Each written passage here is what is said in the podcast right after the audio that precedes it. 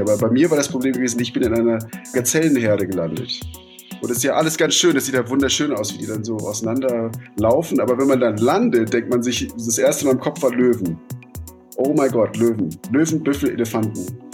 Und der andere Kollege, der ist dann noch fünf Kilometer weiter gelandet. Und der hat dann über das ge gebrochene Radioempfang, äh, hat er dann auch, äh, ja, hat er dann öfters gesagt, er hat einen Elefant gesehen und der würde jetzt hinter einem Baum sich verstecken und oh Gott, er hätte Angst um sein Leben und so weiter.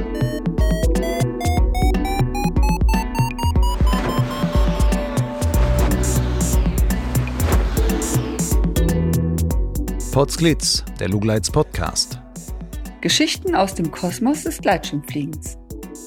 Heute mit Veit Kessen und Lucian Haas am Mikrofon. Kenia war viele Jahre lang ein hochgehandeltes Winterflugziel der Gleitschirmszene. Stets im Januar reisten etliche streckenhungrige Piloten aus Europa ins sogenannte Kirio Valley um dort an der fast 100 Kilometer langen Felskante im Power Soaring-Modus persönliche oder gar global gültige Bestleistungen zu fliegen. Gregory Knudsen beispielsweise stellte dort am 19. Januar 2014 den noch immer gültigen Geschwindigkeitsweltrekord für einen Hin- und Rückflug über 200 Kilometer auf, mit einer Durchschnittsgeschwindigkeit von über 36 km/h. In den vergangenen Jahren ist es aber ruhig geworden. Flüge aus Kenia tauchen kaum noch in den XC-Datenbanken auf. Schuld daran sind unter anderem drei Todesfälle, die sich 2018 in Kerio ereigneten. Sie wirkten offenbar für viele Piloten abschreckend, waren allerdings auch für die lokale Gleitschirmszene in Kenia ein Wendepunkt. Denn mit einem Mal waren die Gleitschirmflieger in den Medien, wenn auch mit schlechten Nachrichten, und damit auf dem Radar der kenianischen Luftfahrtbehörde. Die war dann drauf und dran, das aus ihrer Sicht illegale Treiben der Paragleiter zu verbieten. Einer, der viel dafür getan hat, dass es dann doch anders kam, ist Veit Kessen. Der 49-Jährige mit deutsch-indischen Wurzeln war eine der treibenden Kräfte hinter der Gründung des kenianischen Gleitschirmverbandes. Heute ist er dessen Vorsitzender.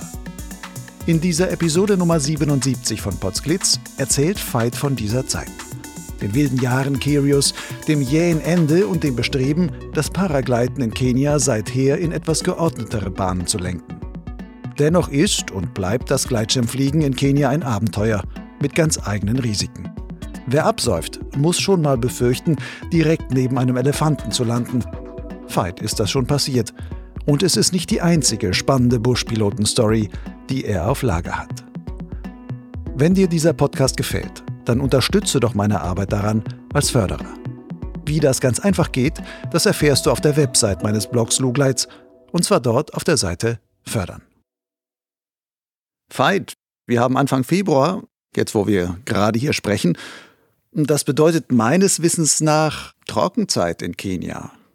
Heißt das, man kann jeden Tag fliegen gehen? Ähm, zuerst mal vielen Dank, äh, dass du mich auf deinem Podcast eingeladen hast. Sehr gerne. Ähm, es ist momentan Trockenzeit. Februar ist eigentlich so, ja, so die heißeste Zeit bis April. Ähm, es ist sehr, sehr trocken, aber da wir am Äquator sind, äh, ist der Wind jetzt primär aus dem Nordosten. Den nennt man auch den Kaskasi-Wind. Und da wir hier in der Nähe von Nairobi auf der Ostseite vom ostafrikanischen Grabenbruch sind, haben wir hier den Ostwind und Fliegen ist nicht so optimal, wie wenn der Wind aus dem Südosten kommt. Okay, okay, ich erkläre es so. Ähm, am Äquator ist der Südostwind von Mai bis Oktober und in diesem Zeitraum sind bessere fliegerische ähm, äh, Bedingungen als in der Saison vom Dezember bis, bis April. Also es ist nicht so optimal, aber es ist, äh, es ist, auch es ist fliegbar. Aber wenn man so guckt, Januar und Februar galten ja eigentlich, wenn man so, so in X-Contest guckt und sonstiges, gelten die doch eigentlich immer als die Monate, wo Kenia am besten zu fliegen ist, wo man auch zumindest früher immer gefunden hat, boah, Januar war der Monat, wo plötzlich im X-Contest Kenia ganz vorne immer auf den Ranglisten stand und ganz viele Leute sind immer nach Kenia geflogen und sagten, ah, ich muss da im Kerio Valley äh, in die Luft gehen und dann wirklich große Strecken reiten. Aber so gesehen, würdest du eigentlich sagen, ist das die gar nicht mal die optimale Zeit, um dorthin zu fahren? Ah, doch, absolut. Für Kirio Valley ist Januar die beste Zeit, auf jeden Fall. Ich habe jetzt über die, über unsere, über meinen Standort in der Nähe von Nairobi gesprochen. Ah, okay. Im Kirio Valley sind die Windbedingungen im Januar am besten, weil der Wind zunimmt. Also er ist noch nicht zu stark und er ist auch, auch nicht zu schwach. Ähm, also der Nordostwind legt gerade zu und da ist Mitte Januar bis Ende Januar ist so die optimale Zeit, um, um dort zu fliegen. Wenn man jetzt aber guckt, Carrier Valley, das hat ja so richtig mal so einen Boom erlebt. Hatte ich zumindest so den Eindruck. Da war jahrelang, ähm, war das so immer das Ziel im Januar, wo es dann hieß, wo kann man weit fliegen? Dann haben alle immer gesagt, da muss man nach Carrier fahren und sowas. Und das war so ein paar Jahre und das ist dann mit einem Mal irgendwie abgebrochen. Was ist da passiert? Ich habe das äh, regelrecht miterlebt. Also ich war da ähm, zum ersten Mal äh, 2013 im Kirio Valley. Absoluter Anfänger mit meinem äh, Ozone Buzz. Äh, bin ich da mit Freunden hingefahren und die lokalen Piloten aus Nairobi, die sind da jedes Jahr hingefahren. Wir tun das immer noch. Also als kleine Gruppe, manchmal alleine, manchmal mit zwei, drei Leuten und campen da für jetzt äh, ein, zwei Wochen, normalerweise Mitte Januar. Und das war ein Happening. Also wir, kann man sagen, Intermediate-Piloten kamen dahin und da, da waren ja Gleitschirmgruppen aus Deutschland, Russland, weiß nicht, zur Tschechei, äh, USA, äh, selbst Perser waren da, also größere Gruppen. Und die, die sind dann richtige Rekordflüge geflogen. Das war ein Erlebnis. Also auch morgens um 7 Uhr einen Platz zu finden, um seinen Schirm auszulegen, war schon, war schon schwierig. Da war so viel los. Ja, ja. Wir hatten da auch, äh, ein Kollege ist dann auch, hat einen, hat einen äh, Mid-Air gehabt mit einem anderen Gleitschirm, ist dann in der, im Baum gelandet äh, an dem Mal. Da war, also da, da, da war richtig was los. Auch viele Tandemflüge. Da waren drei oder vier Tandem-Piloten, die den ganzen Tag Passagiere hochgenommen haben. Also es waren, ich würde mal sagen, das waren, das waren 50 bis 100 Gleitschirme, die so am Tag ausgelegt wurden. Okay. Kira Valley war ja hauptsächlich, glaube ein Startplatz, der da immer benutzt wird. Das ist ja, gibt es direkt ein Hotel daneben. Kira View heißt das, glaube ich. Ja. Und dann äh, war da der Startplatz. Waren denn alle diese ganzen ausländischen Piloten, die da waren, waren die alle immer in diesem Hotel untergebracht? Und das war damit auch so eine große Gleitschirm-Community, wo man sich dann auch abends dann dort immer traf? Oder wie war das da? So, soweit ich es gesehen habe, vor 2018 war war das Curio View Hotel immer ausgebucht. Aber da gibt es auch in der Nähe noch ein, ein Camp, das heißt Lelin Camp. Das ist weiter unten, also so irgendwie am, in der Nähe vom, vom Landeplatz, also eine Stufe unterm Tal. Das war auch dann komplett ausgebucht. Äh, wir hatten dann Schwierigkeiten, einen, einen Zeltplatz zu finden auf dem Campplatz. Ähm, das war dann ausgebucht und dann gab es dann, dann auch die, das Klima Resort geöffnet die waren dann auch immer ausgebucht. Das kam etwas später. Du hast gerade gesagt, ja, bis 2018. Was war denn da 2018, dass da so ein, so ein Bruch reingekommen ist? Ja, der absolute Schocker. Ne? Also ähm, bis zu diesem Zeitpunkt gab es schon immer wieder äh, Vorfälle von leichteren Abstürzen, aber soweit ich es miterlebt habe, war nie ein Todesfall äh, es ist nie ein Todesfall da, da draußen geschehen und der Todesfall hat, kam, ist dann direkt durch die Medien gegangen. Und ich wusste auch nichts davon. An der, ab 2018 bin ich, war ich zu Hause und dann hat ein, ein Kollege, also ein Safari-Kollege, mir äh, ein Foto über WhatsApp geschickt von einem Zeitungsartikel von einem deutschen Piloten, der abgestürzt ist. Äh, hier am, am Tork-Wasserfall. Und das war dann schon ein großer Schocker, weil bis dahin hatten wir alle geglaubt, ja, so Gleitschirmfliegen, also klar, kann man einen Unfall haben, aber also, also in, am Kirio Valley sterben, das, das passiert nicht. Und das war dann der, das war, ein, war eine schwierige Zeit und dann kurz darauf ist dann der Tandempilot abgestürzt. Und das war, das ging dann noch näher, weil der Tandempilot war ein guter Freund von, von Freunden, also von Gleitschirmkollegen. Und die waren ein paar Nächte davor mit denen ähm, im, in der Borana Conservancy äh, Gleitschirmfliegen gewesen, mit der ganzen Family und, und die sind dann kurz danach, also der, der Pilot und die, und die Passagierin ist dann kurz danach abgestürzt. Und sie war ja auch in dem, in diesem Kletterverein äh, in Nairobi. Ich glaube, die, sie hat den, sie war Leiter des Klettervereins. Und das war dann auch so eine persönliche, das, das, das ging sehr nah. Das waren jetzt ja zwei beziehungsweise drei Tote, die innerhalb eines Monats dann dort Anfang 2018 waren. Und das hat dann dafür gesorgt, dass wirklich das Gleitschirmfliegen im Carrier Valley so runtergegangen ist, also dass dann die Leute gesagt haben, wir kommen nicht mehr? Ja, interessanter war, also das, das Schockierende an der Sache war auch, dass ähm, die Körper der, der Verstorbenen, dass es sehr schwierig war, die Körper zu finden und dann auch die, die Toten ähm, dort, ja, dort, dort, äh, also zu bergen. Äh, zu, zu bergen, ja, zu bergen. Und das war dann, äh, da hat man dann schon gemerkt, dass Kirio Valley schon ja sehr weit draußen ist. Also irgendwie, ne, it's a very remote place. Mhm. Und dann, äh, wir waren 2019 da im Januar, also ein Jahr später, leer. Wir waren dieses Jahr im Mitte Januar da, äh, ja, also Mitte Januar waren wir jetzt dort. Ähm, da waren ein paar Tschechen da, aber Anfang, also sagen wir Mitte Januar bis zum 20. Januar waren wir drei Gleitschirmflieger in der Luft. Also keine Buchung, gar nichts. Und das ist jetzt schon äh, vier Jahre später. Da spielt vielleicht auch Corona noch eine Rolle mit, ja. aber trotzdem wirklich sowas, dass man sagen kann, okay, von, von 100 seid ihr nicht auf null runtergegangen, aber von 100 Gleitschirmpiloten, wo du sagst, da, so viele haben da an einem Startplatz ausgelegt, ist es jetzt halt wirklich wups runtergegangen auf drei, fünf, vielleicht zehn ja. Leute, die dann, die dann dort fliegen. Ja.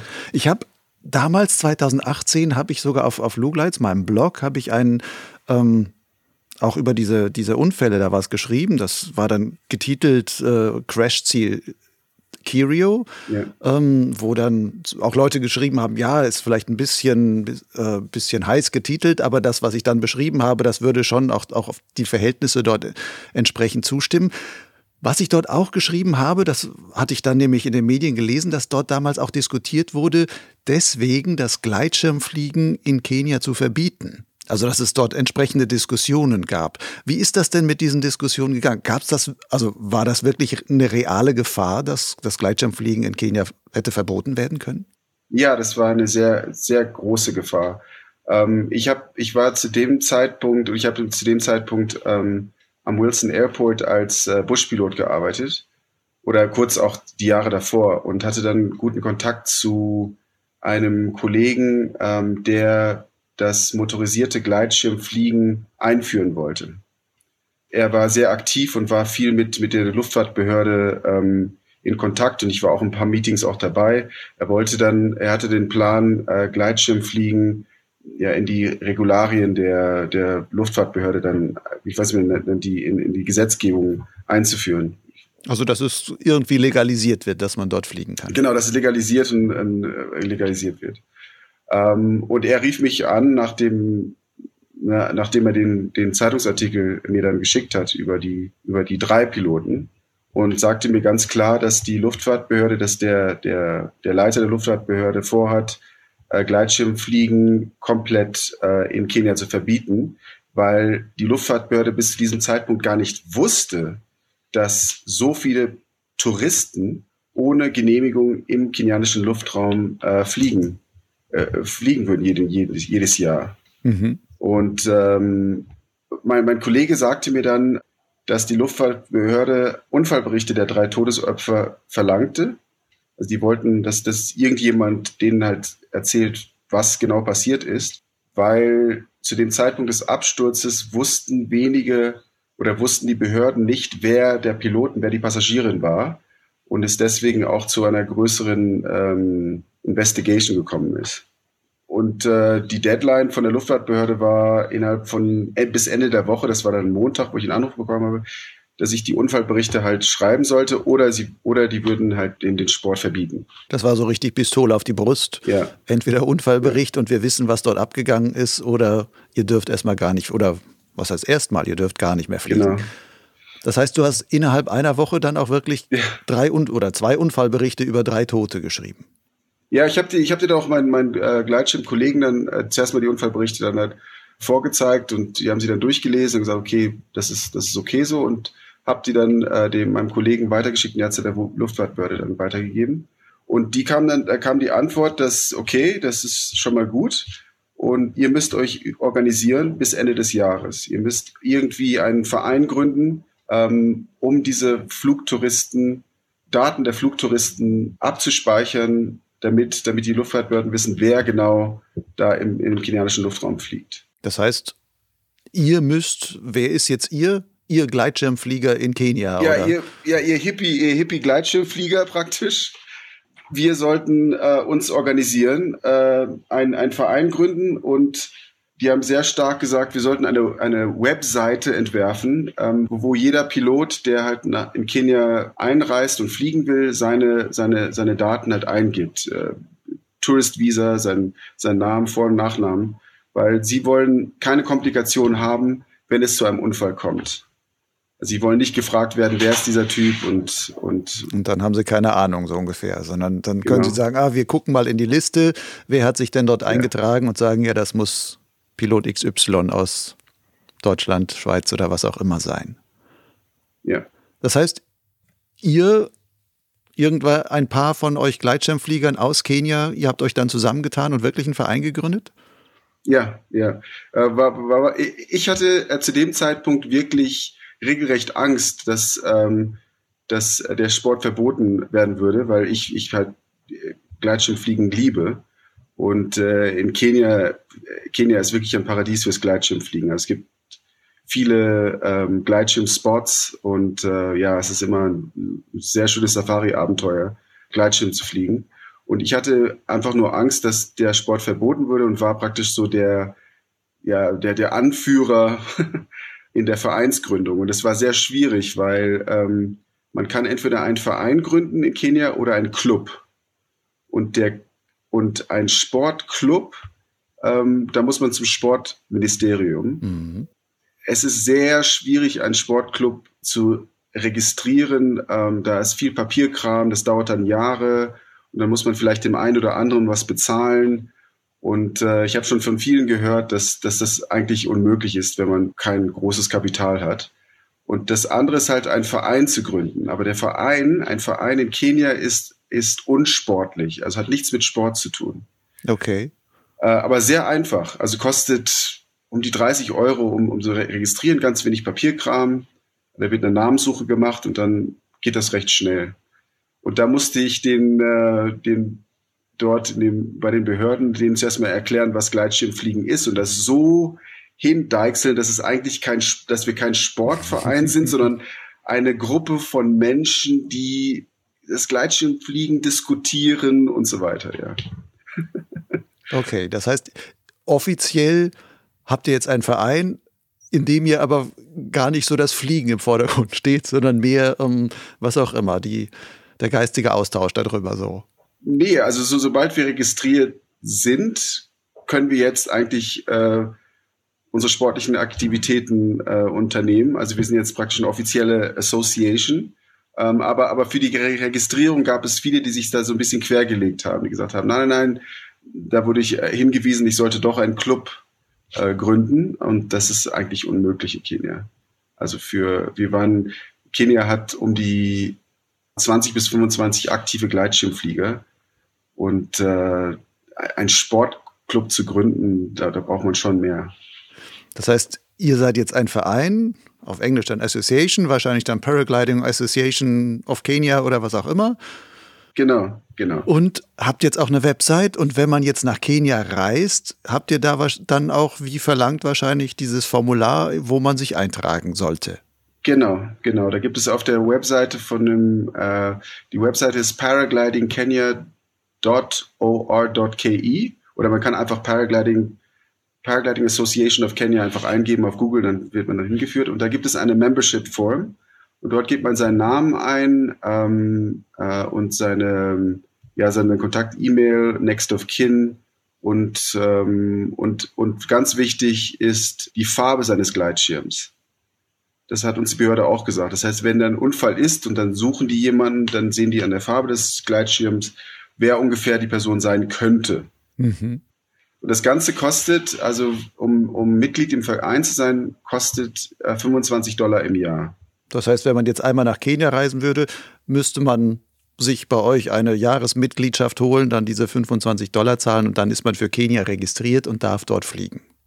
Genau. Wie viele, ich meine, jetzt kommen nicht so viele Touristen gerade oder Gleitschirmtouristen gerade ins Land, aber wie viele von denen schätzt du denn, ähm, wissen das überhaupt und tragen sich wirklich bei euch ein? Oder wird, ist das meiste quasi noch so gesehen dann eine Schwarzfliegerei, die dort abläuft?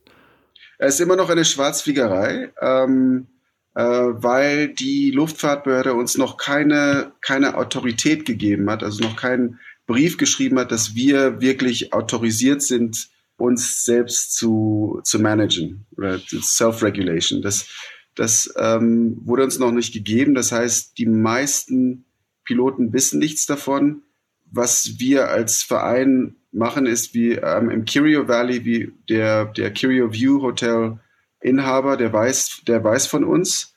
Und auch, also die, und die anderen auch äh, in, die, in den verschiedenen Hotels, die wissen von uns und die weisen dann die Piloten darauf hin, Mitglied zu werden. Die meisten tun es halt nicht. Na, die registrieren sich halt nicht. Weil die sich auch die 25 Dollar dann sparen wollen wahrscheinlich. Genau, die wollen die 25 Dollar sparen. Aber wenn denen jetzt was passiert, möge denen nichts passieren, aber falls ihnen was passiert, würde ich dann als, als, als äh, Vereins, ähm, hier als Chairman sagen, also wenn ich dann, wenn die Luftfahrtbehörde mich dann darüber anspricht, sage ich, ja, diese Person wollte es nicht und wir haben auch keine Autorität, denen das praktisch aufzuzwingen. Wie zum Beispiel beim DHV oder, oder in Südafrika ähm, in Südafrika, wenn man an verschiedenen Gleitschirmorten geht, muss man halt schon vorweisen, dass man Mitglied ist. Sonst kann man dort nicht starten. Du hast jetzt gerade gesagt, so in Kenia gibt es so um die 25 aktive Gleitschirmpiloten. Mhm. Sind das auch hauptsächlich Kenianer? Also sind das dann aus deutscher Sicht gesehen, sind das alles schwarze Piloten oder sind das eigentlich eher ähm, irgendwelche Expats, also Weiße, die nach Kenia gegangen sind, um da irgendwelche Geschäfte zu machen, ähm, Ausgesandte, sonst was, die sagen, ich habe das Gleitschirmfliegen halt in Europa gelernt und jetzt will ich das natürlich in Kenia auch machen. Und letzten Endes ist das so die, die Gruppe derjenigen, die dort die Aktiven bilden. Ja, absolut, absolut. Also es ist, es ist mehr europäische, amerikanische Nationalitäten, also hier Briten, allgemein, also, also Kenianer, also Schwarze, äh, in dem Sinne gibt es zwei, ein, ein Mann und eine Frau, aber sonst sind es, die meisten sind halt Weiße mit kenianischer Staatsbürgerschaft. Und wo haben die dann das Gleitschirmfliegen gelernt? Alle, also kann man überhaupt in Kenia Gleitschirmfliegen lernen oder Aha. nur Learning by Doing und dann hat man da oder gehen die dann mal irgendwie nach Europa und sagen, ich mache einen Kurs bei irgendeiner normalen Gleitschirmschule dann dort irgendwo? Viele von denen, ähm, von den aktiven Gleitschirmpiloten, die haben sich das einfach selbst beigebracht. Das sind so auch die Älteren, die aus den 90er Jahren dann ähm, einfach irgendwo im Busch vom Berg gesprungen sind praktisch. Und dann gibt, und dann gibt es äh, die Gruppe von Piloten, die in Europa ihren Schein gemacht haben oder auch viele, die in Südafrika ihren Schein gemacht haben. In Kenia gibt es keine Schule, die offiziell äh, Gleitschirmfliegen beibringt.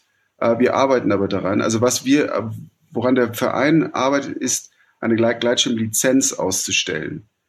Also praktisch denen eine Lizenz zu geben, die schon seit längerem fliegen, aber nicht das Geld und auch nicht die Zeit hatten, nach Europa zu einer, zu einer, zu einer, zu einer offiziellen Schule zu gehen. Mhm. Also praktisch denen dann einfach nach ihrem können ähm, und nach einem Syllabus, den wir auch beim, beim äh, der Luftfahrtbehörde eingeschickt haben, daran zu erkennen, welches Level er hat. Ob er jetzt IP ist, manchmal ist es dieses IPPI-System. Also ist er jetzt IPPI 1, 2, 3, 4 oder 5. Habt ihr denn auch vor, als Verein in irgendeiner Weise ähm, was anzubieten, dass auch Leute bei euch lernen könnten? Also jetzt lokale Leute, die sagen, du, ich, ich melde mich mal bei der Paragliding Association da, die sollen mir das beibringen. Wäre das möglich? Ja, also es ist absolut möglich. Also ich selber und auch ein paar Kollegen, äh, wir bringen gerne den, den äh, lokalen Kenianern das Ground Handling bei, also mit älteren Schirmen. Aber dann sind wir meistens, dann gibt es immer einen Konflikt, weil wir, wir haben drei von denen, die jetzt die sehr gut Ground Handling können und die fliegen wollen, aber wir haben keine fliegbaren Gleitschirme. Und da kommt es, da muss halt dann der Pilot äh, Geld investieren. Also dann einen Schirm, was ich für das, was ich drei bis 4.000 Euro ausgeben. Wir können auch ihm das, das Equipment bestellen, aber meistens geben die dann auf. Einfach weil es einfach zu teuer ist. Ich weiß nicht, in Europa ist es auch ähnlich. Jeder will Gleitschirm fliegen, aber die wenigsten haben eigentlich die Lust, sich dann auch einen Gleitschirm zu kaufen und dann fliegen zu gehen. Das sind schon spezielle Menschen, die dann, die dann dieses Geld investieren. Ja, es ist ja Geld und vor allem auch Zeit, die man da investiert, ja. weil man auch einfach da, da dranbleiben muss. Ja. Du sitzt jetzt in Nairobi, wenn ich das richtig sehe. Ähm, wie häufig kommst du denn so normalerweise zum Fliegen? Eigentlich jedes Wochenende.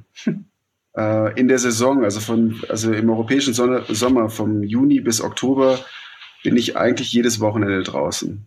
Zwei Stunden nördlich von Nairobi haben wir einen, einen Homespot, der heißt Kijabe Hill. Und der, der funktioniert eigentlich das ganze Jahr durch.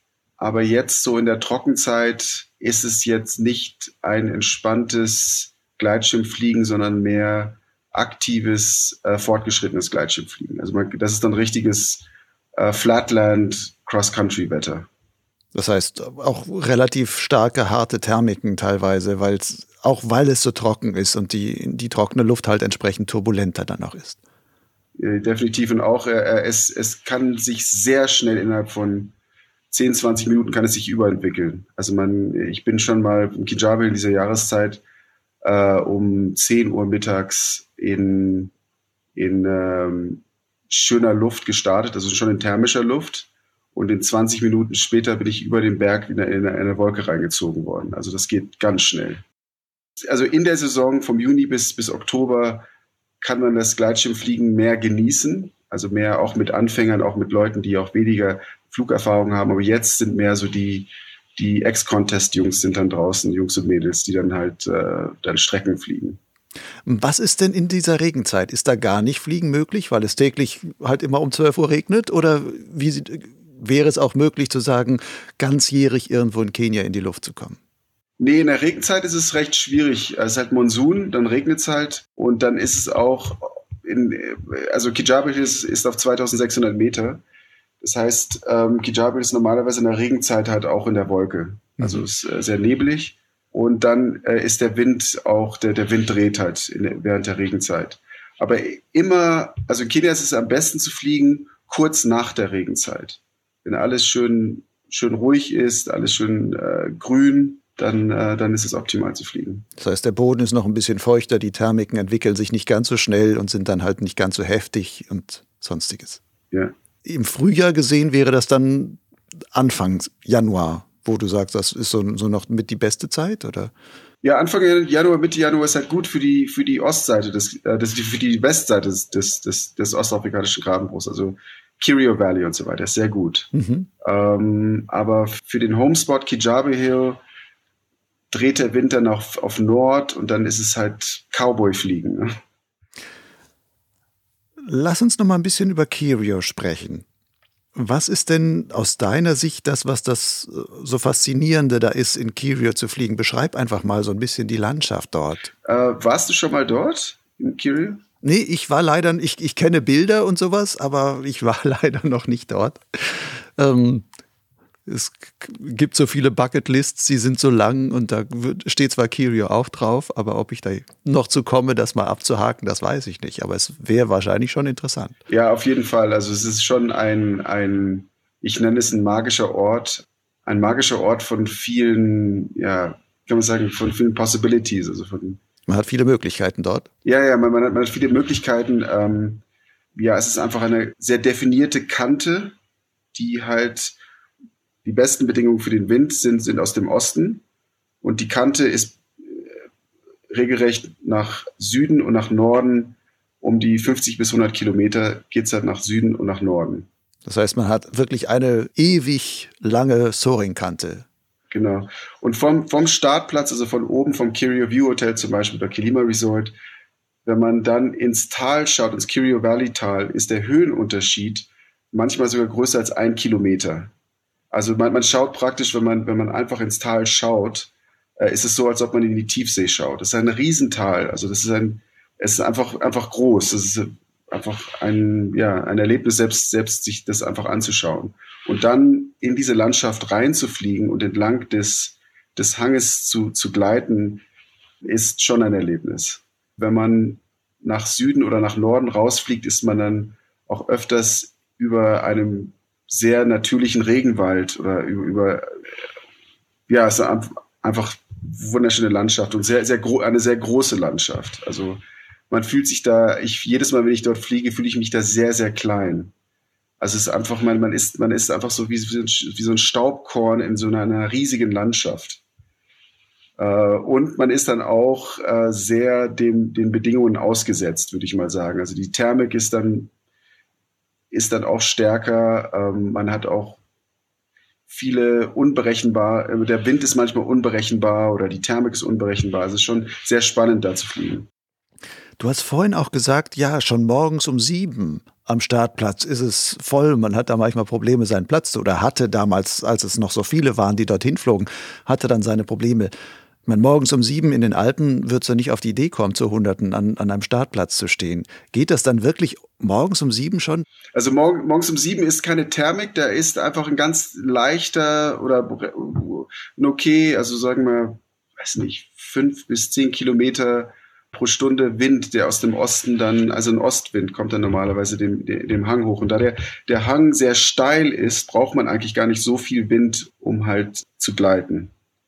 Ähm, aber es geht schon um 7 Uhr los. Also es ist schon, ich lande normalerweise halb elf, elf Uhr, weil es dann wirklich dann ähm, brutal, dann kommt die brutale Thermik rein. Also wenn es dann so gegen Mittag geht, dann, dann zieht es einen schon hoch. Okay, das heißt, in den Morgenstunden ist Kirio gewissermaßen sogar anfängerfreundlich sozusagen. Also da hat man wirklich relativ sanfte Bedingungen noch und ja.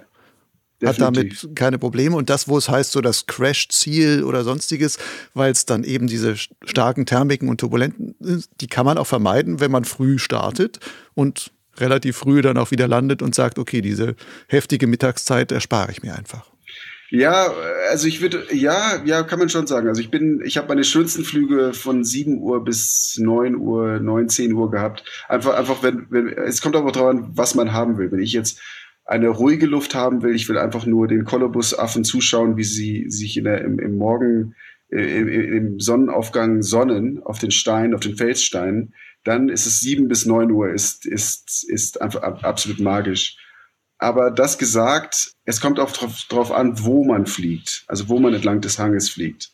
Das ist genau dasselbe, wie wenn man sagen würde, Autofahren ist sicher, aber wenn ich meine Augen schließe, dann äh, kann ich auch 10 km/h fahren und kann, kann einen Unfall haben. Mhm. Und das ist dasselbe wie im Kirio Valley. Also es gibt, ich, ich denke von, von mir aus, dass der Ort des Torok Wasser, Wasserfalls, dort passieren die meisten Unfälle und dort sind auch diese drei Unfälle passiert. Und da ist es einfach deswegen, weil der, weil der Hang ost ausgerichtet ist bis zum Torok Wasserfall, wenn man nach, nach Süden fliegt. Und dann also schneidet der Hang in einem großen, so eine, eine so große ein Schüssel. Dann, oder? Ja, ist wie so ein Kessel, genau, ein Kessel. Und dort gibt es halt, ähm, wenn der Wind etwas zunimmt, gibt es halt Rotoren. Äh, und da muss man entweder, ich bin noch nie, ich bin noch nie weitergeflogen. ich habe mich dann immer ein bisschen von fern, aber es ist halt, sagen mir viele Piloten halt ähm, gut, äh, eine Thermik zu finden, weit hochzuschrauben und dann über den Wasser, über diesen, über diesen äh, Kessel hinweg zu fliegen, dann wahrscheinlich. Genau, genau. Okay. Das sind jetzt die Morgenszeiten, wo du sagst, da ist noch ruhiger. Man muss allerdings aufpassen bei bestimmten Geländeformen, weil da der Wind dann trotzdem seine Rotoren bilden kann. Wird es denn zum Nachmittag, das heißt ja auch in den Alpen, dass man die Mittagszeit, die heftige Thermikzeit vermeiden sollte als Anfänger und dann könnte man am Nachmittag, dann treten wieder die ruhigeren Bedingungen ein oder die mit den größeren Thermiken und sowas. Ist das im Kerio Valley auch? Gibt es sowas wie so ein, so ein magische Luft zum Abend hin oder wie sieht es dann absolut, aus? Absolut, absolut, absolut. Also so ab 4 Uhr ist dann auch magische Luft. Also ganz angenehme ähm, ja, Soaring-Luft. Also wenn die Thermik dann abfällt und dann der, der Restwind dann hochkommt, dann ist es äh, sehr, sehr magisch. Also bis zum Sonnenuntergang.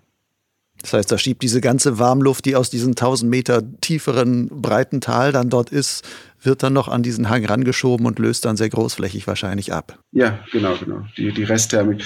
Aber ich muss dazu sagen, äh, was schockierend war an dem Tandem-Unfall war, dass einmal äh, der Pilot sehr erfahren war mhm. und dass sie früh am Morgen, ich glaube, das war vor 9 Uhr, sind die rausgeflogen und dann ist da, dann ist was passiert. Das hat mich sehr schockiert persönlich, weil ich gedacht habe, ich, ich fliege hier einen auf sicher und ich könnte jetzt sterben. Wie, und ähm, ja, da kann auch was passieren, wenn man auch im Curio früh morgens rausfliegt. Aber es kommt auch darauf an. Also ich bin mehr der Meinung, dass wenn man nicht in Rotor fliegen will, dann sollte man sich vom, von diesem Kessel fernhalten. Ich habe gehört, weil wir jetzt die ganze Zeit über Curio und auch dieses Curio Hotel gesprochen haben, diesem überfüllten Startplatz, dass dieser Startplatz derzeit gar nicht mehr startbar ist, also dass der gesperrt ist. Ist da was dran? Ja, da ist was dran. Das war, das ist letztes Jahr passiert. Äh, irgendwie gab es, oder es gab einen Streit zwischen dem Hotelbesitzer und der Landbesitzerin, der Nachbarin. Irgendwie haben sie sich nicht eingekriegt und die, die Landbesitzerin hat dann einen Zaun quer über den Startplatz gebaut und hat dann das komplette Land dann beackert und hat sich selbst eine Hütte da aufgestellt. Ähm, die lokalen Piloten, äh, die kenianischen Piloten, die da jeden Tag fliegen, die starten über den, über den Zaun. Ähm, es ist noch möglich, aber es ist, also es ist ein Sicherheitsrisiko. Also der Startplatz ist, äh, ist verloren. Bis, ja, die sind jetzt gerade vor, vor Gericht ähm, und ich hoffe, dass das dann bald äh, gelöst wird. Aber dafür müsste dann im Grunde auch wieder A der Zaun, aber B auch die Hütte abgerissen werden, damit man da wieder vernünftig starten kann. Genau. Es gibt dann einen weiteren Start, äh, Startplatz am Kilima Resort, etwas weiter südlich. Das ist auch ein ganz kleines Hotel, von einem Holländer geführt. Holländer, kenianisches Pärchen ähm, mit drei Kindern, ganz süß. Und die haben, die haben ein größeres Feld neben ihrem äh, Resort, wo man auch campen kann. Und von dort aus sind wir halt dieses Jahr auch gestartet. Kann man denn dort dann auch starten, wenn man gar nicht in einem Hotel ist? Also sagen die ja, ja, geh einfach nur durch, da ist der Startplatz, hau dich da, dort raus? Oder muss man in diesem Hotel dann quasi eingebucht sein, um dann dort starten zu dürfen? Soweit ich weiß, muss man halt äh, äh das Gelände betreten, also durch das Tor durch. Und dann fragt er danach für, für, eine, für eine kleine, ja, für eine kleine Startgebühr. Dann so. Startgebühr, ja, ja, genau, aber was ganz Kleines, ja. Aber das ist der einzige verbliebene Startplatz dann letzten Endes. Ja, es gibt, es gibt noch mehrere wilde Startplätze. Also auch ähm, südlich vom Torok-Wasserfall äh, waren wir auch mal, sind wir auch ausgestartet, aber das ist dann alles ne, ein bisschen durch den, mit, mit Rucksack durch den Busch und dann irgendwie dann seinen Startplatz suchen. Also es gibt dann multiple. Aber für so einen zivilisierten Startplatz ist Klima Resort das einzige jetzt an der Kante. Das heißt, damit ist auch von daher so ein bisschen Kirio ein bisschen eingeschränkt von dem, was man da noch fliegen könnte oder von der Masse an Piloten, die vielleicht das Gelände dann noch allein startplatzmäßig verträgt. Ja, also Kirio View Hotel war der offizielle Startplatz. Also da steht auch ein Schild, sagt Kirio View Hotel Paragliding. Und es war ein, ja, ein recht, es ist oder war ein recht großer Startplatz. Also Klima Resort ist nicht so zugänglich und auch nicht, ja, es ist einfach nicht der, der, der Hauptstartplatz vom, vom, vom Curio Valley. Lass uns mal ein bisschen das Thema wechseln und einfach mal über, ja, über dich reden. Erzähl mal, wie bist du eigentlich selbst nach Kenia gekommen? Hm. Also in kurz, mein Vater ist Entwicklungshelfer. Der hat für die GDZ zu dem, äh, in der Zeit äh, gearbeitet und ich war, ähm, ich bin mit acht Jahren nach Kenia gekommen. Wir waren davor fünf Jahre in Tunesien. Äh, mein Vater ist Tiefbauingenieur und hat dann hier auch in Kenia dann für die, ja, für, in der Entwicklungshilfe hat er da mitgewirkt. Ja, ich kam mit acht Jahren nach Kenia mit, und bin dann in die deutsche Schule in Nairobi eingeschult worden und habe in Kenia Deutsch gelernt. Ist auch sehr. Aber hauptsächlich in der Schule oder hast du auch mit, dein Vater hat wahrscheinlich immer auch Deutsch mit dir geredet? Ja, oder? weniger, weniger. Also die Muttersprache war, war mehr Englisch von meiner Mutterseite aber habe dann hier praktisch dann so richtig Deutsch gelernt und habe dann auch, wir waren dann hier von 1980 bis 1992, habe dann mein, mein Abi dann auch hier gemacht. Ein deutsches Abitur, aber an der, Kenia, an der deutschen Schule in Kenia, in Nairobi. Ja, genau, genau. Und dann hast du noch in Deutschland studiert? Genau, studiert, gearbeitet und bin dann 2011 wieder zurückgekommen. War das Zufall oder war hat's dein Herz hängt an Kenia und du hast gesagt, das ist eigentlich mein Jugendland, mein Traumland, da muss ich wieder hin zurück? Ja, es war mehr meine Jugendliebe. Sie war immer noch hier und ich bin auf dem Urlaub zurückgekommen und wir, wir haben uns dann wieder, wir haben, wir haben uns wieder zusammengefunden und äh, ich habe dann entschieden, dann nach Kenia zu ziehen und mit dir zusammenzuziehen. Eine Frau ist schuld. Ja. ist aber, aber auch ein schöner Grund dann. Ach. Wenn du jetzt Kenia so als deine Heimat und deine große Liebe ist auch da, aber was fasziniert dich an diesem Land? Zum einen, ich bin in Nairobi aufgewachsen. Ähm, deswegen, ich kenne die, die Stadt. Ich, wir waren als Kinder und auch als Jugendliche war ich viel auf Safari. Was mich an Kenia hält, ist, sind die Menschen, äh, die Menschen und die Herzlichkeit und dann auch die, äh, die Freiheit, die man hier hat. Also hier, äh, wenn man etwas Geld hat, dann hat man hier mehr Freiheiten als in Europa. Also man, man, man, man kann viel mehr ins Land rausreisen, man kann Menschen kennenlernen. Man, also es ist sehr, man kann es so erklären, es ist sehr abenteuerlich. Mit sehr schönen Eindrücken, die man dann bekommt. Du hast jetzt vorhin auch kurz mal angedeutet, du hast eine Weile als Buschpilot gearbeitet. Was heißt das eigentlich, Buschpilot? Äh, also ich habe eine Pilotenlizenz, in, äh, eine Privatpilotenlizenz in, in Tannheim gemacht und bin dann nach, in die Staaten und habe dort meine kommerzielle Lizenz, die habe ich dann gemacht und bin dann nach Kenia. Als ich nach Kenia gekommen bin, habe ich die Lizenz auf kenianische Lizenz äh, converted, ähm, ja umgeschrieben, äh, umgeschrieben und habe dann äh, obendrauf noch eine Cessna Caravan Rating gemacht, also für die Cessna 208 die 14-sitzige Maschine ähm, und hatte vor, mich hier als Buschpilot zu etablieren und habe praktisch hier eigentlich nur, also ich, ich habe als Buschpilot gearbeitet, aber als Co und habe praktisch Stunden, äh, ich bin Stunden abgeflogen, um dann auf, auf die 1000 Stunden zu kommen. Was ist jetzt der Unterschied zwischen Pilot und Buschpilot? Aha. Äh, also es war äh, General Aviation. Also man, man, ich bin kein Airline-Pilot, sondern mehr ein, ein Pilot, der für eine Chartergesellschaft arbeitet oder für ein, für ein Unternehmen, die halt Ad-Hoc-Flüge, die, die man halt, halt mit Ad-Hoc-Flügen buchen kann. Also praktisch ich, äh, ich bin in Südsudan äh, für eine Firma geflogen für sechs, für acht Wochen äh, aus Juba und dort hatten wir jeden Tag oder jeden zweiten Tag, je nachdem wie lang die, die Flüge waren, hatten wir dann, hat, kam ein Kunde und der hat gesagt, so wir, wir haben jetzt hier zwei Särge äh, und wir müssen die jetzt rausfliegen zu, einer, zu, zu, zu einem Dorf und zur Beerdigung oder ähm, Geld für die Soldaten an der Front. Äh, weil das Straßensystem nicht so gut ausgebaut ist, gibt es da viele Charter-Buschpiloten, die dann halt von A nach B fliegen, ja. Also wir sind, ja, praktisch man fliegt in den Busch. Das klingt ja jetzt sehr abenteuerlich, auch wenn du sagst, so oh, Geld zu Soldaten an die Front ja, ja. und sowas. Ähm, bist du so ein Abenteuertyp? Also suchst du das Abenteuer?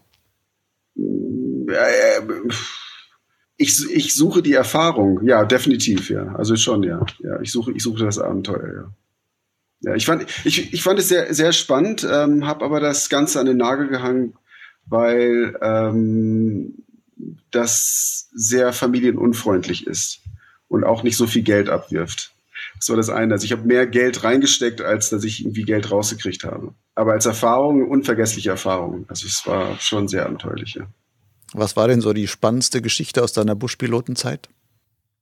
Die spannendste Geschichte war, oder die heftigste Geschichte war, wir sind ähm, von Juba aus in ein, in ein Flüchtlingslager geflogen und da war, da wurde zum, also mehrmals, ähm, äh, um Kleidung, Zigaretten und Alkohol und, so, oder irgendwelche, irgendwelche ähm, Merchants haben halt dann äh, uns gebraucht, um halt Waren ins Flüchtlingslager zu fliegen. Also private Waren. Wir sind an einem einen, einen Tag gelandet auf so einer absolut vermatschten Buschpiste, die von der UN auch äh, kontrolliert war. Also da standen da so ein paar UN-Soldaten rum Blauhelme. Und da, an dem einmal, wo wir dort gelandet sind, kam so ein Kindersoldat mit seinem, mit seinem Platoon vorbei. Und die sahen dann alle aus wie aus dem Film, also mit so Ray-Ban-Brille und, und Gummistiefel an und Trenchcoat und aber Pistole in der Hand und, und, vier, vier, und 14 Jahre alt. Und die waren schon sehr dubios, ne? Und äh, da hat mir auch dann der, der Captain mir auch gesagt, ich sollte dir nicht in die Augen schauen. Und äh, ein UN-Soldat kam rüber und hat gesagt, pass auf, es ist äh, angekündigt, dass heute Abend ein irgendwie ein Angriff auf das Flüchtlings Flüchtlingslager passiert und ähm, wir haben hier eine Gruppe von Menschen und die wollen halt raus mit euch. Und die haben dann, die haben das Flugzeug dann gestürmt. Kinder, Frauen, Männer, die haben das, wie, wie, als ob das ein Bus wäre. Wir mussten die dann alle, wir sind alle ins Flugzeug, also wir haben versucht ins Flugzeug zu kommen, wir haben die dann alle rausgehalten ähm, und dann ähm, durften wir nur, äh, haben wir nur Menschen mitgenommen, die halt gezahlt haben. Und da haben sich zwei Jungs, äh, zwei Jungs, so acht, acht, sieben, acht Jahre, die haben sich dann reingeschlichen und haben sich unter, unter dem, unter die, unter einem Sitz dann so versteckt. Und nach Landung in Juba, ähm, ja, es war dann auch ein, äh, ein sehr holpriger Start. Das Flugzeug war komplett überladen auf dieser Matschpiste. Wir haben es ganz knapp rausgeschafft. Und da hat dann auch der Captain mir dann über, über Kopfhörer gesagt, dass ähm, der UN-Soldat auch gesagt hatte, dass die Rebellen unten äh, am Boden sind und die haben halt äh, hier Anti-Aircraft äh, äh, Bazookas, weiß ich. Also die, also wir könnten jetzt auch abgeschossen werden. das war irgendwie das ganze Erlebnis war für mich ähm, ja. War das auch ein Punkt, warum du gesagt hast, vielleicht sollte ich das Ganze an, an Nagel hängen? Ja, ja, unter anderem, ja. Mit deiner Erfahrung als Buschpilot, also auch deiner Erfahrung mit Luftmassen und sonstigen, was man da macht und weil man da so wild rumfliegt und ähm, wahrscheinlich auch häufig ähm, relativ vielleicht auch bodennah fliegt und sowas in bestimmten Bereichen. Gibt es davon Erfahrungen, wo du sagst, davon profitierst du auch heute als Gleitschirmpilot? Hm. Ja, also auf jeden Fall, ähm, weiß ich gar nicht. Ähm, oder ist das so was anderes, weil du sagst, das ist motorisiert, man, da fliegt man dann letzten Endes doch einen ganz anderen Stiefel? Also definitiv, also die, die, die, die Physik des Fliegens wird einem schon mehr klar, wenn man in, wenn man in verschiedenen Geräten fliegt oder, oder, oder mit, mit verschiedenen Schirmen fliegt oder auch wenn man in einem Flugzeug sitzt und durch Luftmassen durchfliegt. Ich glaube, das Fliegen hat schon mir etwas beigebracht, auch von der psychischen Seite, in einen, in einen Zustand zu gehen, wo man, auch wenn etwas außer Kontrolle gerät, dass man die Coolness behält und es versucht in der Luft zu regeln. Mhm. Also das, wir, wir sind auch einmal mit dem, äh, wir sind in Juba in, in, einem, in einem starken ähm, Gewitter gelandet und äh, wir sind in einem Downdraft. Ähm, das Flugzeug war praktisch, ist aus dem horizontalen Flug dann auf 45 Grad oder noch mehr in den Sturzflug gegangen. Okay. Und da erinnere ich mich noch ganz genau, wie der Captain mir gesagt hat, so ich sollte einfach, äh, ich sollte, ähm, äh, you have the controls, also ich habe dann die Kontrolle gehalten und habe versucht, die Maschine hochzuhalten. Aber in diesem ganzen, und wir haben nichts gesehen, wir waren komplett in der Wolke und das ja, war, war ein heftiges Erlebnis, aber in dem ganzen nach, diesem, nach dieser Erfahrung habe ich gemerkt, dass wir absolut cool geblieben sind. Da war überhaupt keine Panik im Cockpit. Das war nur, wir haben uns praktisch selbst gerettet, aber durch ganz klare Anweisungen, die ja meistens vom Captain kamen. Er hat mir einfach gesagt, genau was ich tun sollte. Und ich habe es einfach getan. Ich glaube, ich hatte gar nicht mal einen höheren Puls. Also ich hatte, also ich, ich bin nie in Panik geraten. Und das habe ich manchmal beim Gleitschirmfliegen, wenn ich in eine Situation komme, wo äh, ist mir letzte Woche passiert, am Berg habe ich versucht, eine Thermik zu finden und da, da, da ging nichts. Und dann kam ich langsam in eine Thermik und dann ging die dann auf vier, fünf Meter pro Sekunde. Auf einmal war ich in der Thermik und dann stand ich in der Thermik und also mit, mit, dem, mit, dem, mit dem Gleitschirm in den Wind und mhm. wurde einfach hochgezogen. Vier, fünf Meter pro Sekunde. Und da fühlt, fühlt man sich schon ein bisschen außer Kontrolle. Ne? Also das Barrio war im Schreien und ich hing dann einfach und habe auf die Wolke hochgeschaut und war, die Wolke war halt oben grau ja, und dann habe ich, bin ich aber, aber da habe ich mich wieder zurück in den Zustand gesetzt, okay, das ist jetzt eine, eine Situation, in der du noch nie warst. Ähm, einfach cool bleiben. Einfach cool bleiben, halt den Schirm über dem Kopf und das, das, das wird schon. Und das wäre genauso, ja. Ja, ich glaube, beim normalen Fliegen gibt es ja so den, den einen Leitspruch, so fly the aircraft. Also du musst halt immer yeah. in Kontrolle als äh, Pilot wirklich sagen, ich fliege jetzt weiter. Genau. Und ähm, selbst wenn es da jetzt scheiße aussieht, ich versuche erstmal das zumindest zu machen und nicht aufzugeben an dieser Stelle, sondern, sondern da einfach dran zu bleiben.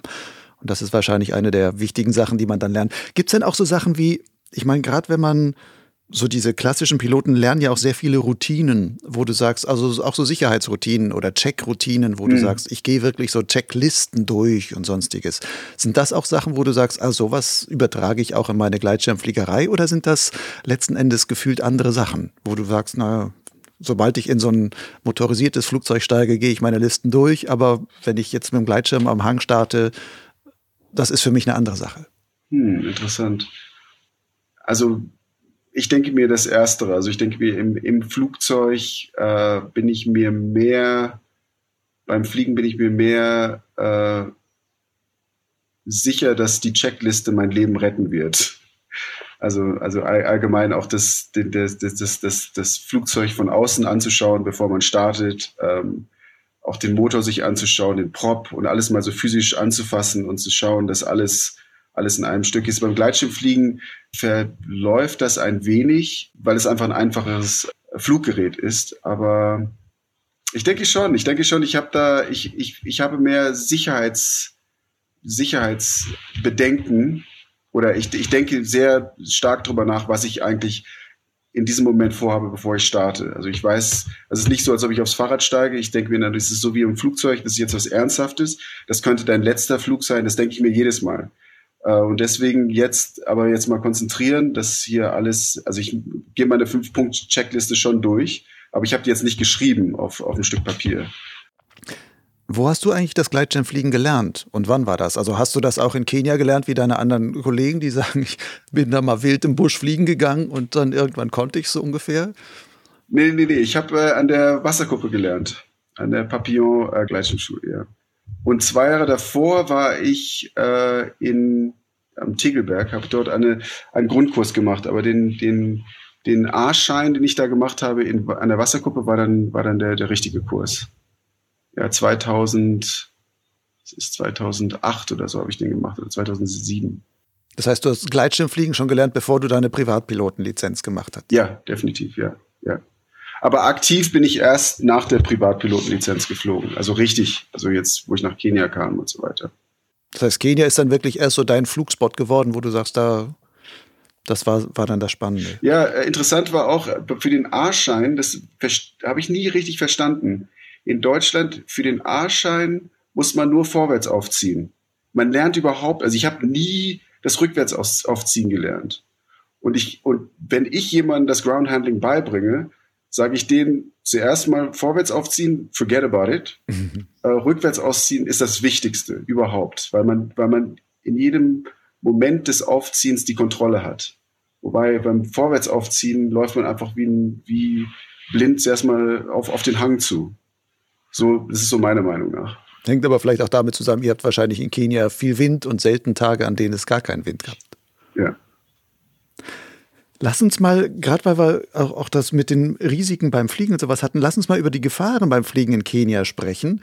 Ähm, bei Keo hatten wir schon, okay, da gibt's Wind und vor allem diese Mischung mit den starken Thermiken und Turbulenzen und den unterschiedlichen kesselförmigen äh, Geländeeinbuchtungen, wo es dann, ähm, dann auch solche Rotoren geben kann. Aber gerade wenn man sich so vorstellt, Kenia, wildes Land, Safari hast du genannt und sowas. Was ist so mit solchen Gefahren wie ich lande irgendwo und da gibt es wilde Tiere oder sowas? Ist das auch eine, eine, wirkliche Gefahr oder ist das nur eine Gefahr, die man sich jetzt so aus, aus europäischer Sicht so vorstellt?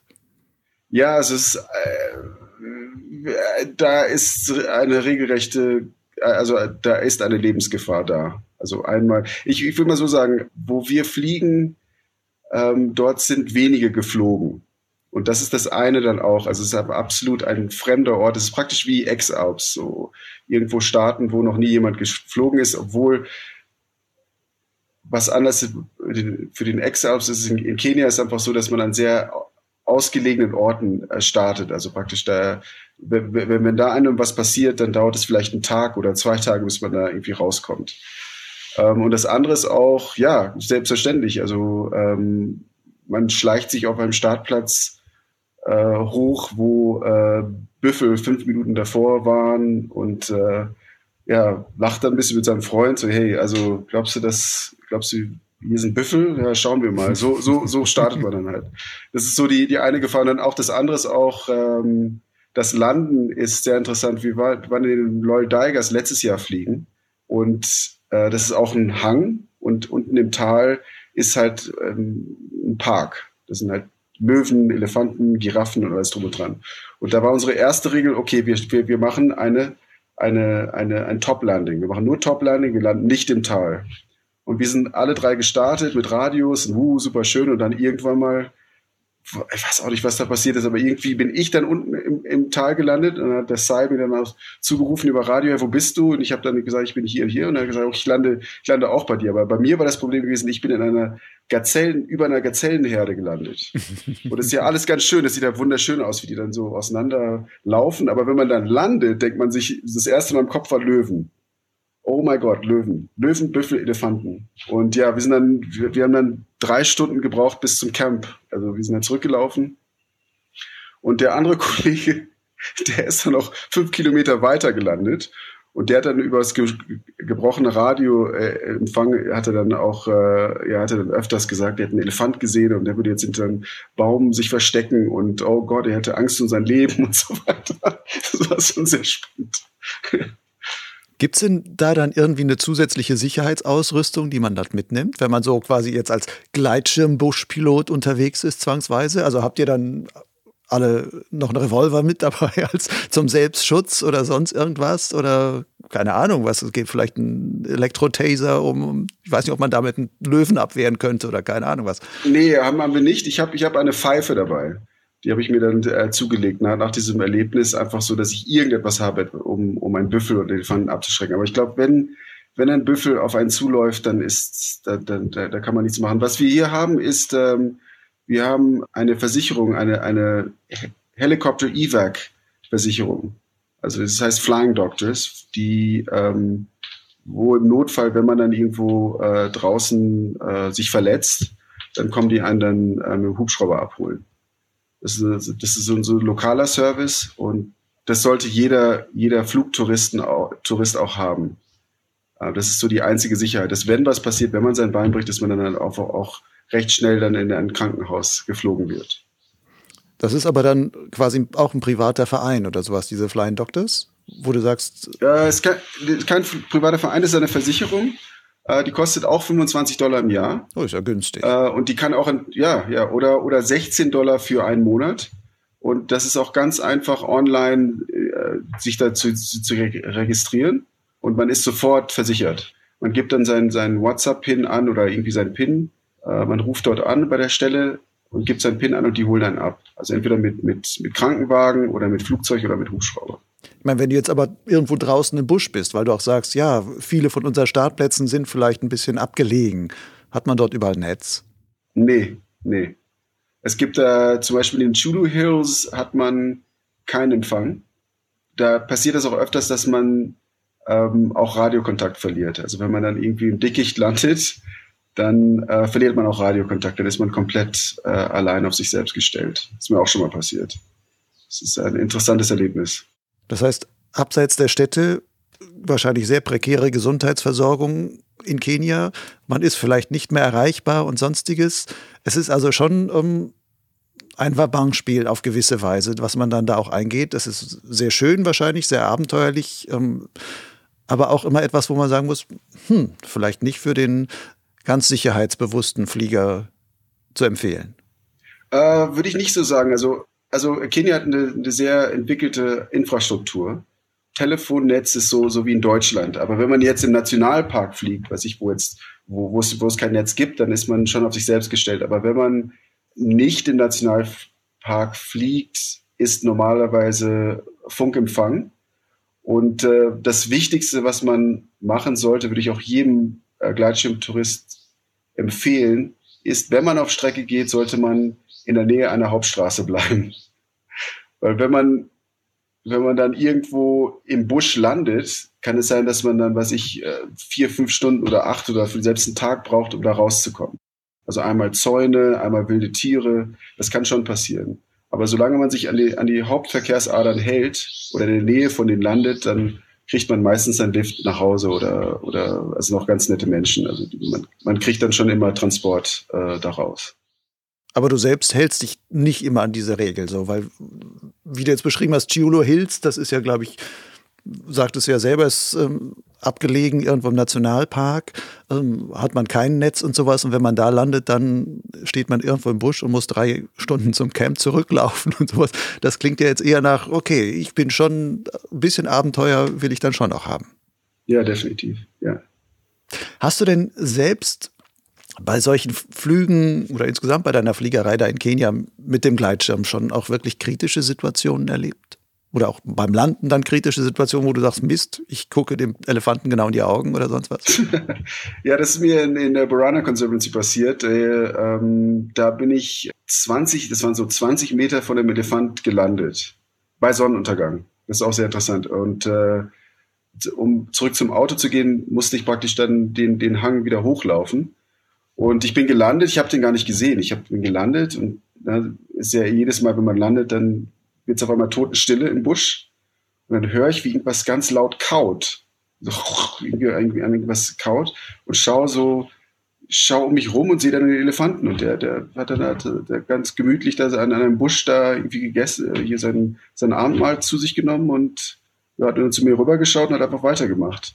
das heißt, der hat sich gar nicht gestört an den komischen Vogel, der dann da wohnt. Jetzt hast du gerade genau. gesagt, wenn man landet, ist es plötzlich ganz ruhig im Busch. Ist das etwas, das quasi die ganzen Tiere still werden, weil du als großer Vogel da gekommen bist? Oder wird es für dich nur ruhig, weil du halt die Fluggeräusche nicht mehr hast? Ja, genau, ja, ja, das, das, das, das sind mehr so die Fluggeräusche. Ich bin auch mal in den Chudo Hills auch in einer Waldlichtung gelandet und das war alles wunderschön während des Fluges. Der Landeanflug war perfekt und dann, den, und dann bin ich in dem Elefantengras gelandet und dann in den Elefantengras versunken. Und Elefantengras war so ein Meter, also so, was ich, 20 Zentimeter über mir. Und ich hing dann und ich konnte nichts sehen, ich nur Gras um mich rum. das ist dann so, dann steht man zuerst mal still, so, oh shit. Und du hast auch von oben nicht gesehen, dass das ein Meter hohes Elefantengras ist. Nee, nee, konnte man nicht sehen. Nee, es war eine ganz schöne Waldlichtung, schöne grüne Waldlichtung. Da bin ich einfach so reingesunken. Das heißt, das sind dann die kleinen Schwierigkeiten, die man da erlebt. Jetzt zum Ende hin erzähl doch noch mal eine besonders schöne Geschichte von deinem Fliegen in Kenia, ähm, wo du sagst, das ist so richtig erhebend und deswegen lohnt es sich auf jeden Fall auch mal nach Kenia zu fahren und da seine Erfahrung zu machen. Oh ja, ich habe viele schöne Erfahrungen gemacht. Ich denke mir, du hast auch sehr schöne Erfahrungen gemacht beim, beim Fliegen. Ja, nur noch nicht in Kenia, das muss ich noch machen. Aber jetzt erzähl mir mal, wo ich dann hin sollte und oder welche schöne Erfahrung ich von dir quasi nachholen könnte. Also Kijabe Hill ist, ist sehr, sehr leicht zugänglich von Nairobi aus. Und die schönste Erfahrung vom, am Kijabe Hill war, ähm, ich bin alleine hochgefahren vor einem, vor einem Wettkampf, den ich organisiert habe, zwei Tage davor.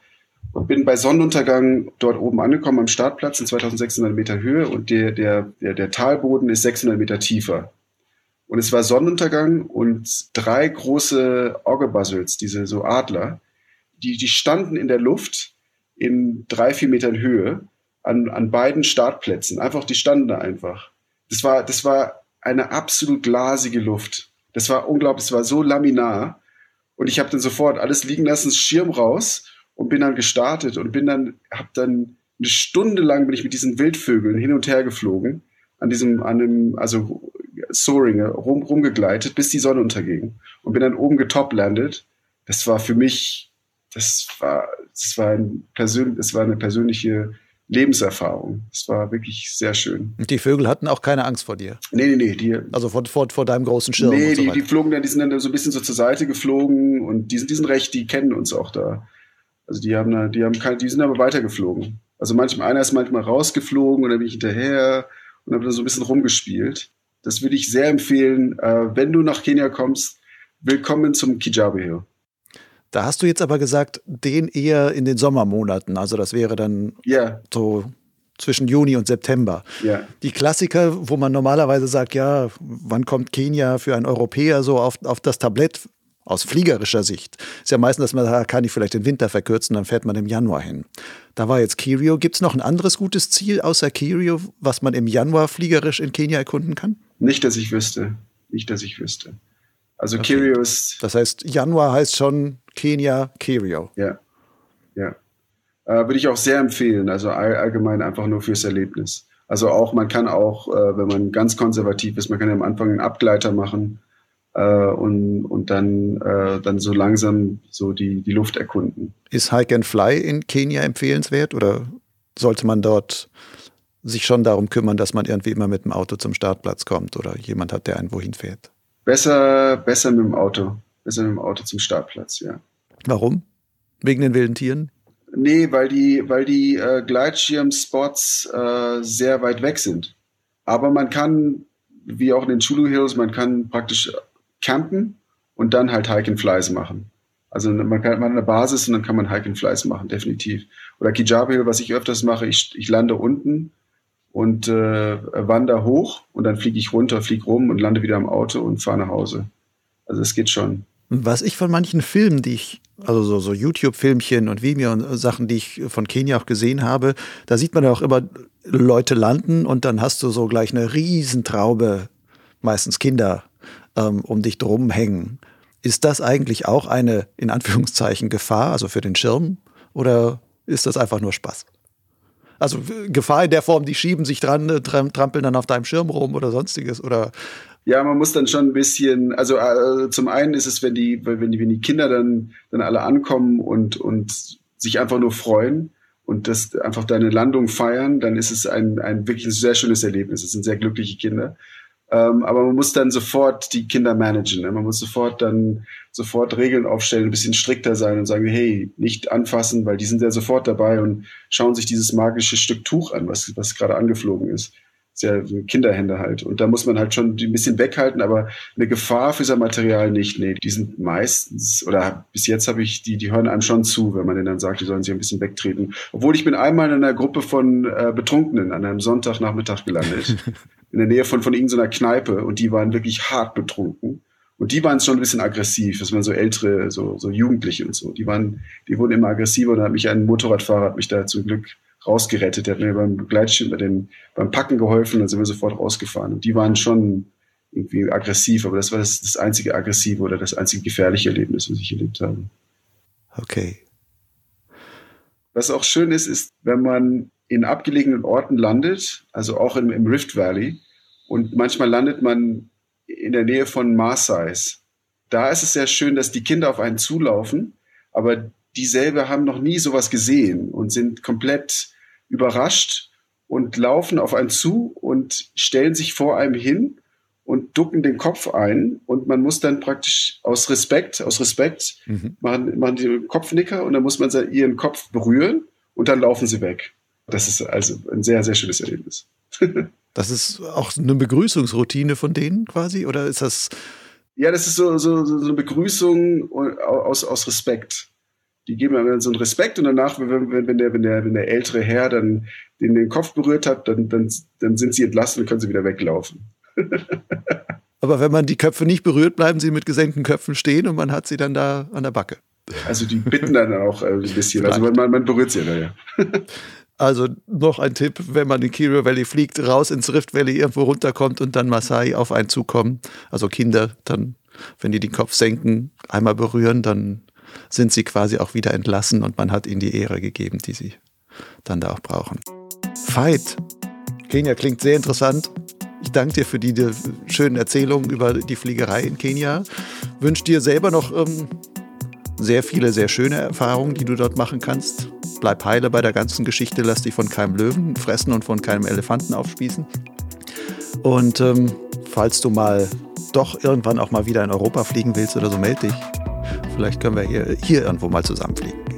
Ja, danke schön, Lucian, dass du mich hier ähm, sprechen lassen hast. Auf jeden Fall für alle Gleitschirmpiloten, Kenia ist ein Abenteuer. Wenn man abenteuerlich ist, come and fly with us.